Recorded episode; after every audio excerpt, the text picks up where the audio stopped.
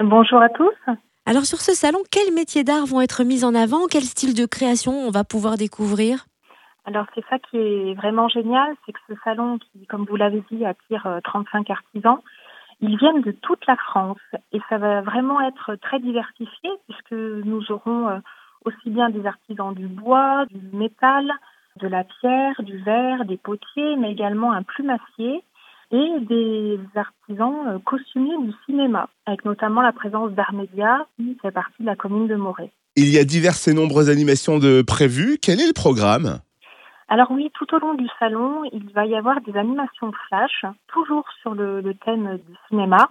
Ça va être des combats de cinéma avec des tenues euh, d'époque sur différentes thématiques. Il y aura euh, sur le thème des Trois Mousquetaires, Robin des Bois, et Pirates des Caraïbes. Donc ça, ça aura lieu et le samedi et le dimanche, plusieurs fois dans la journée pendant le salon. Donc ça, c'est complètement gratuit. Comme l'entrée au salon, c'est également gratuit. Et vous avez aussi des ateliers euh, tout au long du week-end qui sont proposés pour vous initier à différentes techniques euh, artisanales. Un petit mot sur le spectacle magique Les Allumeurs d'étoiles Alors ça, c'est vraiment l'incontournable du week-end.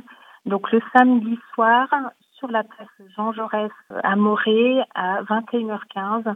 Les allumeurs d'étoiles, donc c'est vraiment un spectacle euh, magique qui est inspiré par le monde des étoiles et celui des allumeurs de réverbères autrefois.